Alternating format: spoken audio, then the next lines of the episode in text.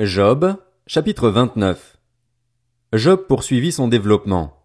Si seulement je pouvais revivre les mois passés, les jours où Dieu me gardait, où sa lampe brillait sur ma tête et où sa lumière me guidait dans les ténèbres. J'atteignais alors mon plein épanouissement.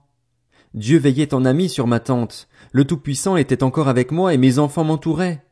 Mes pieds baignaient dans la crème et un rocher déversait près de moi des torrents d'huile. Quand je sortais pour aller à la porte de la ville et me faisais préparer un siège sur la place, les jeunes gens se retiraient à mon approche, les vieillards se levaient et restaient debout. Les chefs arrêtaient leur discours et mettaient la main sur leur bouche, la voix des princes s'estompait et leur langue restait attachée à leur palais. L'oreille qui m'entendait me disait heureux, l'œil qui me voyait me rendait un témoignage favorable. C'est que je délivrais le malheureux qui appelait à l'aide et l'orphelin que personne ne secourait. Le mourant me bénissait, je remplissais de joie le cœur de la veuve.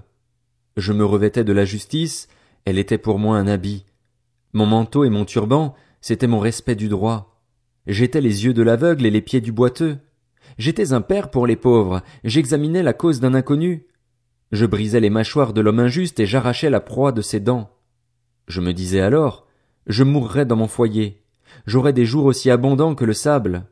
L'eau pourra pénétrer dans mes racines, la rosée passera la nuit sur mes branches, ma gloire sera sans cesse nouvelle et mon arc reprendra des forces dans ma main.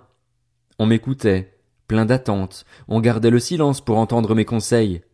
Après mes discours, personne ne répliquait, et mes propos étaient aussi bienfaisants que la rosée pour eux. Ils comptaient sur moi comme sur la pluie, ils buvaient mes paroles comme les dernières pluies. Je leur souriais et ils n'osaient pas y croire. Rien ne pouvait altérer le rayonnement de mon visage. Je choisissais le chemin à suivre pour eux et je m'asseyais à leur tête. Je restais là comme un roi au milieu de sa troupe, comme un consolateur auprès des personnes endeuillées.